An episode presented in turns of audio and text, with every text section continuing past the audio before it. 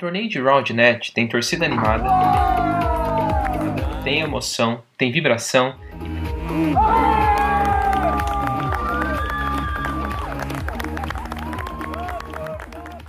E principalmente tem uma competição saudável entre as equipes que participam.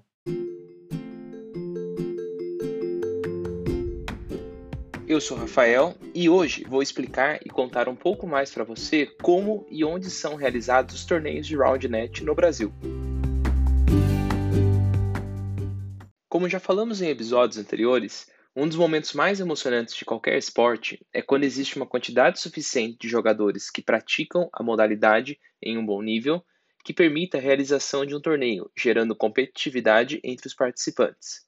No Brasil, o primeiro torneio de RoundNet foi realizado em agosto de 2018, e a partir daí, a agenda de torneios no país começou a ficar cada vez mais intensa. No ano passado, 2019, foram organizados quatro torneios oficiais. Pode parecer pouco, mas para um esporte que só está começando, esse é um número importante, visto que estamos falando de praticamente um torneio a cada trimestre do ano.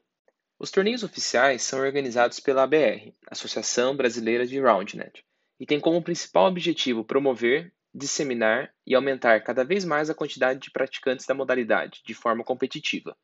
Os torneios acabam sendo uma excelente forma de fazer isso e também gerar um maior engajamento entre os atletas participantes.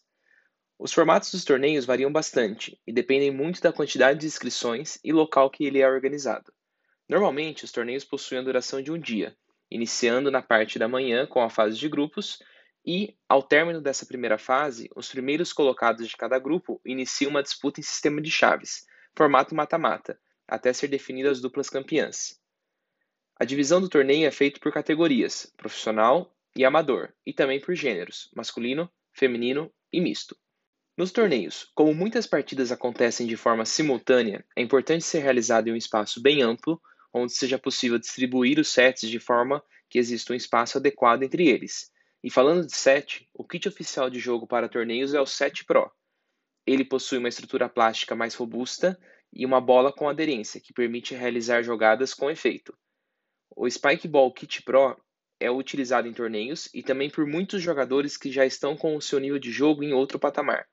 Lembre-se, para adquirir seu kit de jogo, você pode acessar o nosso site, que está na descrição deste episódio. Como falei anteriormente, no ano de 2019 foram realizados quatro torneios. O ano começou com a primeira edição do Spike Vol, no Parque Ibirapuera. A ideia foi organizar um torneio uma semana antes do Carnaval, um evento tão representativo em território brasileiro. O torneio foi batizado como Pré-Carnaval e por isso o nome Spike Vol. O segundo torneio foi organizado na Graded School, Escola Americana de São Paulo.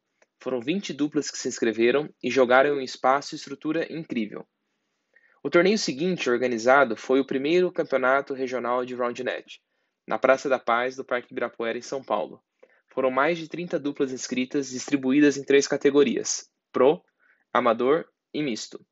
Nesse torneio foi iniciado o ranking da BR e, portanto, as duplas que participaram passaram a ter os seus primeiros pontos. E o último torneio do ano foi o segundo campeonato regional de Roundnet, realizado nas quadras de areia do Sampa Beach, em São Paulo. Esse torneio somou pontos para o ranking e foram três categorias de disputa: amador masculino, amador feminino e pro. Além dos torneios organizados, a ABR também teve seus atletas representando o país em competições internacionais. Tiveram dois torneios em 2019: torneio sul-americano no Chile e torneio internacional no Peru. Com certeza foi uma experiência incrível para todos, e por isso vamos deixar episódios dedicados para contar como foi cada um desses torneios. Para 2020, a agenda prevista era realizar ao menos seis torneios no ano. Porém, devido ao Covid-19 e à pandemia que impactou todo o mundo, tivemos que suspender esses torneios e agora estamos aguardando o momento adequado para restabelecer os calendários de torneios.